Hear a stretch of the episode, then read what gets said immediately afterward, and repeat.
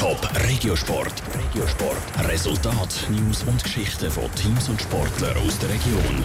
GC Unihockey läuft. In der Playoff-Halbfinalserie führen Toppers gegen die Alligatoren Malanz mit 2 zu 1.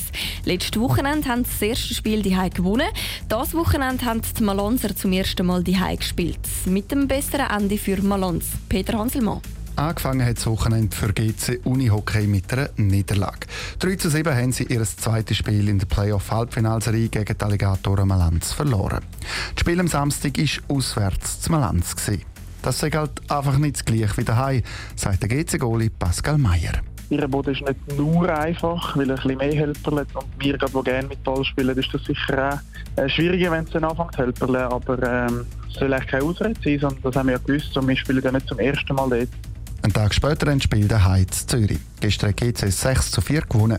Das Spiel war aber knapper, als es das Resultat vermuten lässt. In der 51. Minute hat man Lanz nämlich noch geführt. Dank dem Heimsieg gestern und dem ersten Heimsieg in dieser Serie führt GC Zürich gegen Malanz mit 2 zu 1. Der Sieg gestern daheim sei darum extrem wichtig gewesen. Jetzt ist der Druck am nächsten Samstag wieder bei ihnen, dass sie die wieder gewinnen und wir haben es ein bisschen einfacher, weil wir dürfen dort gewinnen. Das ist natürlich extrem wichtig, dass wir den Heimvorteil halten können, weil wenn es am Schluss immer so ist, dass wir die Heim gewinnen, dann äh, sind wir im Finale.